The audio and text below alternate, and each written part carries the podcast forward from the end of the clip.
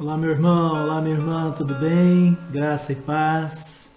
Mais uma vez juntos para um tempo de oração. Mas antes de orar, eu quero partilhar com você uma palavra. Uma palavra desafiadora para o meu e para o seu coração. Nesse tempo, o Senhor quer desafiar a mim e a você a escolhermos o futuro.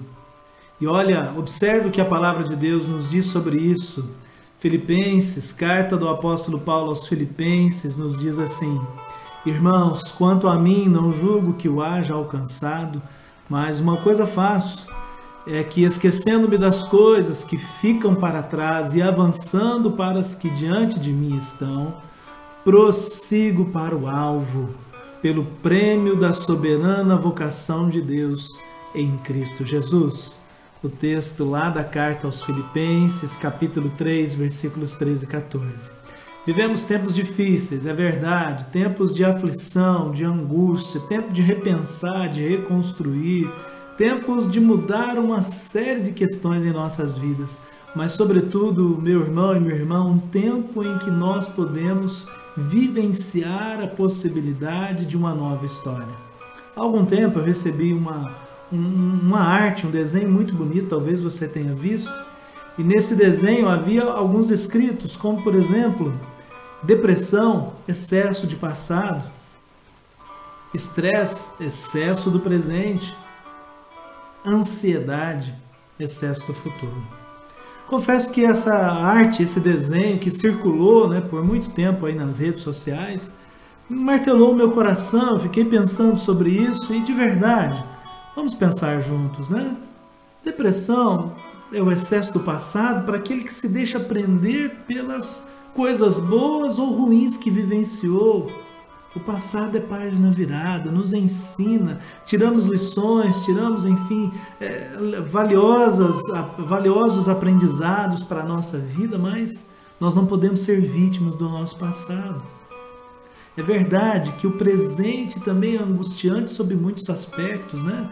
Esse vai e vem, essa realidade de pandemia, de trabalho, de escola, excessos e muitos excessos de muitas coisas. Então, o que nós precisamos aprender é encontrar o equilíbrio nesse momento. Agora, ansiedade não pode ser o excesso do futuro, tendo em vista que, amados, nós nós não podemos viver no passado e nem podemos ficar apenas no presente, nós precisamos sonhar. Ensina-nos a contar os nossos dias até que alcancemos um coração sábio. É um dos ensinos lá do Salmo 90. Então, nessa hora de oração, nesse, nesses pequenos minutos, cinco minutos que nós vamos passar juntos, eu quero urgentemente desafiar você, meu irmão e minha irmã, a escolher o futuro a não viver uma vida de ansiedade, mas uma vida de equilíbrio, uma vida de paz, uma vida em que você pode trabalhar, estudar, cuidar de si, cuidar da sua família, servir a Deus ou abrir o seu coração para uma experiência espiritual com o Evangelho de Jesus Cristo. Escolha o futuro e não pare até ter concluído essa obra majestosa que é a sua vida.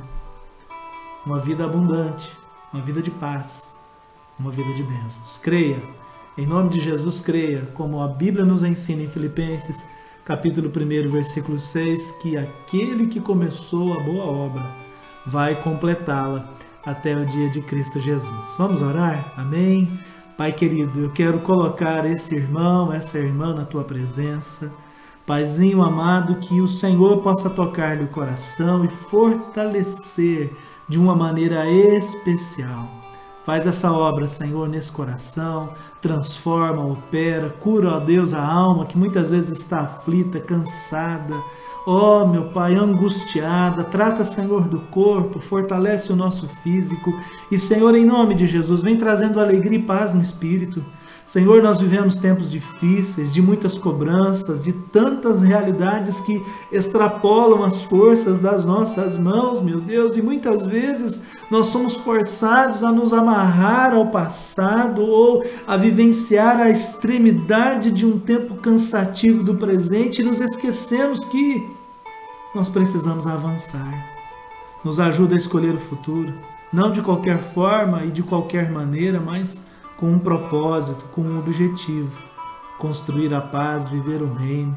receber a alegria, construir um novo tempo e uma nova história. Se conosco, Paizinho querido. É assim que oramos nessa hora. Em nome de Jesus. Amém. Obrigado, querido. Obrigado, querida. Que Deus guarde a sua vida, que Deus te fortaleça. Lembre, mais uma vez, aquele que começou a boa obra há de completá-la até o dia de Cristo. Que o Senhor te abençoe, que o Senhor te guarde. Um grande abraço em nome de Jesus.